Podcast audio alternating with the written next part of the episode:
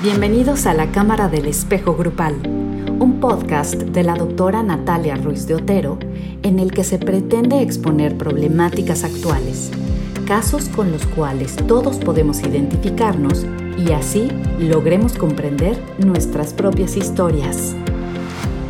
La relevancia social de dedicarle en esta ocasión este espacio a hablar de la depresión es porque la Organización Mundial de la Salud nos dice que la depresión ocupa el primer lugar de discapacidad a nivel mundial. En México también ocupa el primer lugar de discapacidad en mujeres y el noveno lugar en hombres.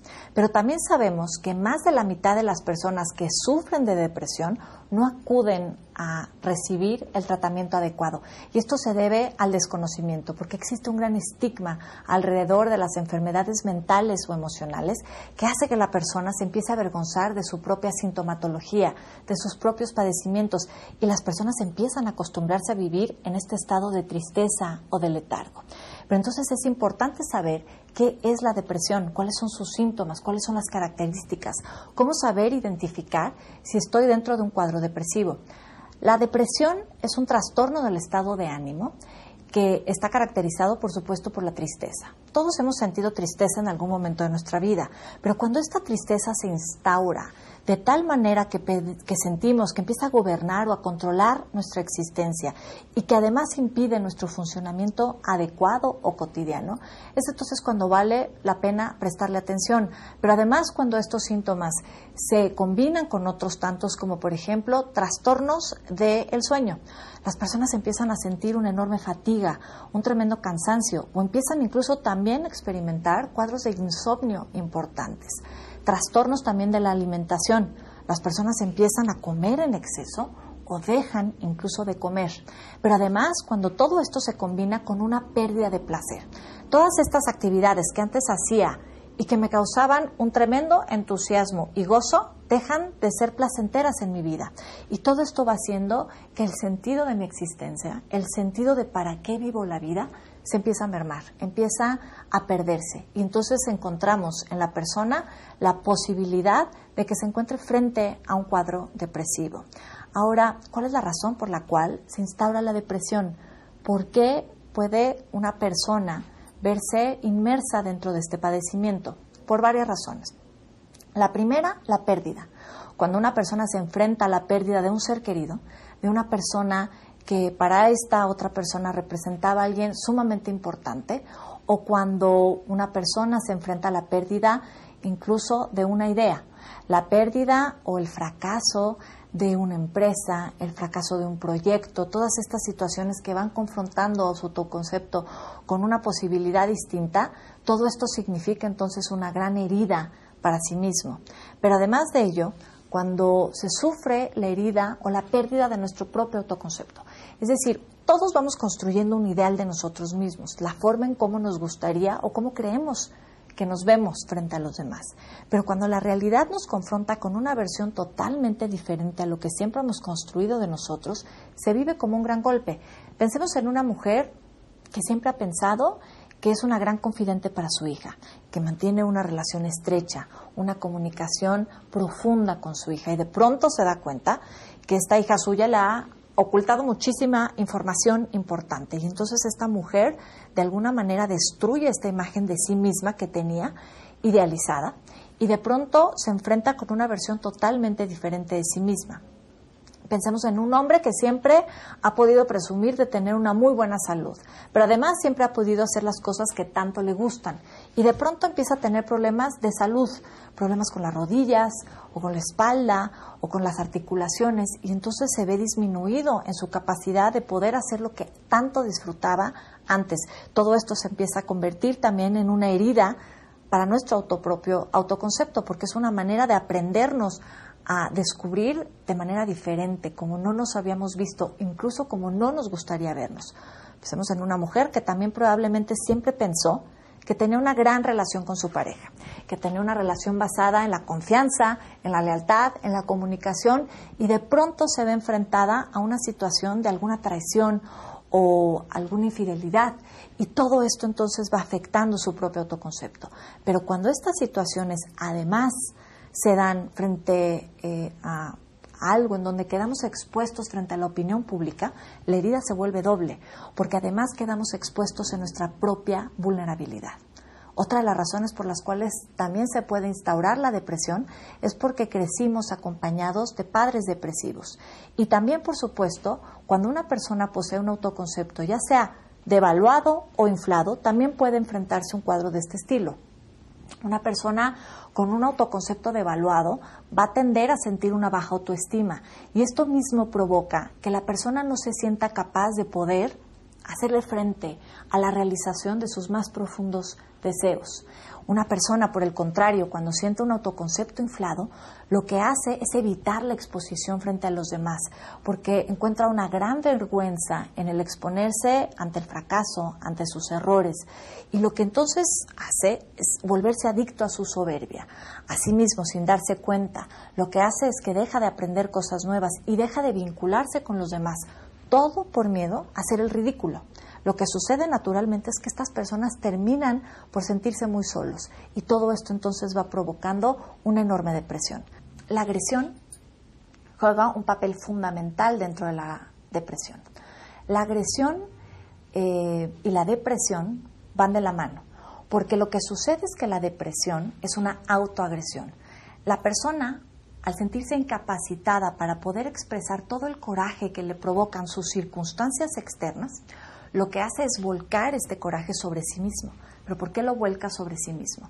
Porque dentro de nosotros habita, digamos, un vínculo que nos ha fallado. Un vínculo con alguna persona porque murió, porque desapareció, porque se fue. Y ese vínculo, ese significado habita ahí adentro. Ahí es donde se fractura la relación. Pero también ese vínculo que pudimos haber tenido, insisto, con algún proyecto, con alguna idea, con alguna empresa, y de repente eso que no ocurrió es el significado que habita dentro de nosotros y esos son los significados que queremos de alguna manera atacar. Lo que atacamos es el vínculo que nos falló, pero dado que vive dentro de nosotros, sin darnos cuenta lo que hacemos es autoatacarnos. Al no poder expresar ese coraje, insisto, es como si nos los tragáramos y entonces literalmente lo convertimos en un cuadro depresivo.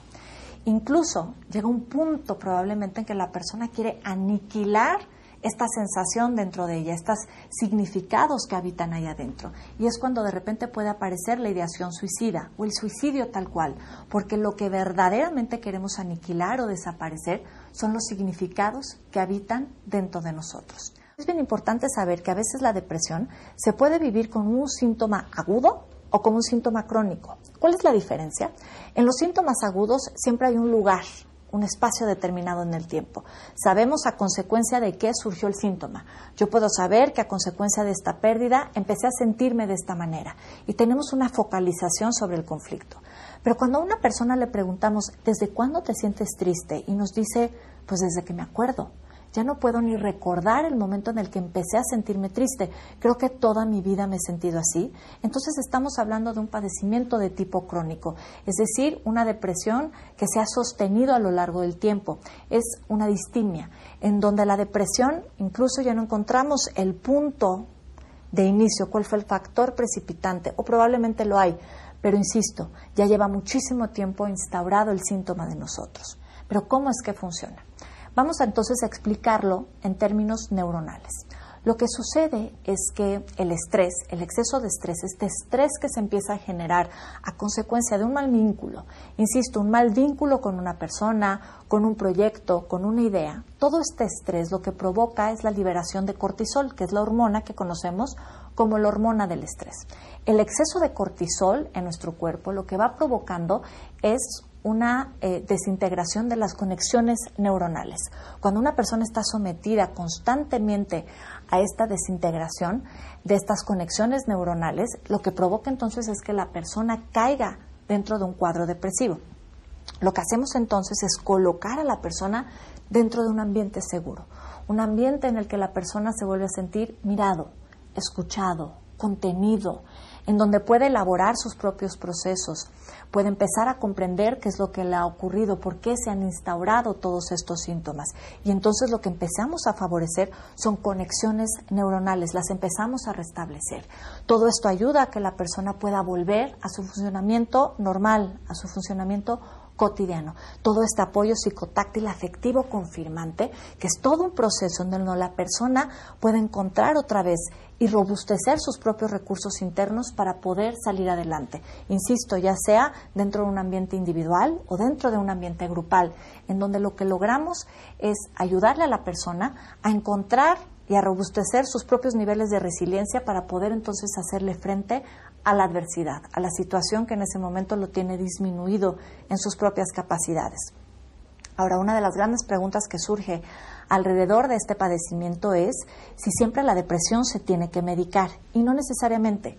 Hay depresiones leves, moderadas y graves. Cuando hablamos de una depresión leve y algunos tipos de depresiones moderadas, el medicamento no necesariamente es eh, utilizado. La persona puede llegar a restablecer su funcionamiento normal. Pero cuando dentro de la persona aparece la impulsividad, incluso la ideación suicida, es absolutamente necesario medicar a la persona. Cuando también nos encontramos sobre depresiones, insisto, crónicas, esta distimia, también es importante ayudarnos de un medicamento, porque el medicamento se vuelve un gran aliciente, es decir, no trabaja por sí solo. Es importantísimo que además del medicamento, la persona esté recibiendo un tratamiento. Lo que provoca el medicamento es que el síntoma deje de ser un distractor y podamos entonces ayudarle a la persona a trabajar en lo realmente importante, es decir, aquello que subyace de la sintomatología, es decir, que es aquello que está provocando que la persona se sienta de esa manera. Entonces, con el fármaco lo que hacemos es quitarnos ese distractor y entonces poder trabajar con la persona a profundidad. Todo esto también nos lleva a la pregunta de si a veces los medicamentos nos pueden generar una dependencia. Los medicamentos no generan dependencia física. Es importantísimo saber que siempre todos estos medicamentos tienen que ser controlados por un profesional en, la, en el área de la salud. Y que además la persona no tiene la capacidad para decidir en qué momento va a dejar el medicamento, sino que es el mismo psiquiatra que nos va a ir en ese sentido alertando de cuándo podemos y en qué dosis vamos a ir retirando el medicamento. Pero esto sucederá después de un tiempo importante en donde la persona otra vez haya recuperado, digamos, eh, esta capacidad para volver a encontrar un placer, el sentido de su vida y por supuesto que sucede. También es importante saber que como todo y como en todas las enfermedades, siempre vamos a tener una proclividad. Cuando ya sabemos que sufrimos de depresión y sabemos que pudimos salir adelante, también necesitamos mantenernos. Es decir, tener cuidado, incorporar dentro de nuestra vida hábitos que nos ayuden entonces a mantenernos adelante. El ejercicio es importantísimo, es fundamental porque se vuelve un gran contribuyente en contra del cortisol. Lo que provoca entonces es la liberación de endorfinas, de serotonina, de todas estas sustancias que nos permiten entonces sentirnos muy bien. Lo que sucede es que a veces es muy difícil motivar a las personas cuando se encuentran dentro de un cuadro depresivo a el ejercicio, pero inclúyanlo en tu vida. Siempre va a ser fundamental para que puedas mantener tu mente alerta, sana, funcionando de una manera adecuada. La invitación es aprender a mirar la depresión como cuando miramos el Guernica de Picasso, porque probablemente Picasso no hubiera pintado el Guernica si no hubiera sido por la Guerra Civil Española. Y Fernanda, nuestra participante del blog, probablemente no hubiera caído en esta depresión si hubiera podido aceptar con tiempo esta guerra interna que desde hace tiempo la acechaba. Aceptemos nuestras propias guerras internas, démosle un espacio a pensar y a sentir en nuestro propio sufrimiento. Ha sido un placer volver a compartir contigo este espacio. Te veo en nuestro próximo blog. La Cámara del Espejo Grupal, un podcast de la doctora Natalia Ruiz de Otero en el que se pretende exponer problemáticas actuales, casos con los cuales todos podemos identificarnos y así logremos comprender nuestras propias historias.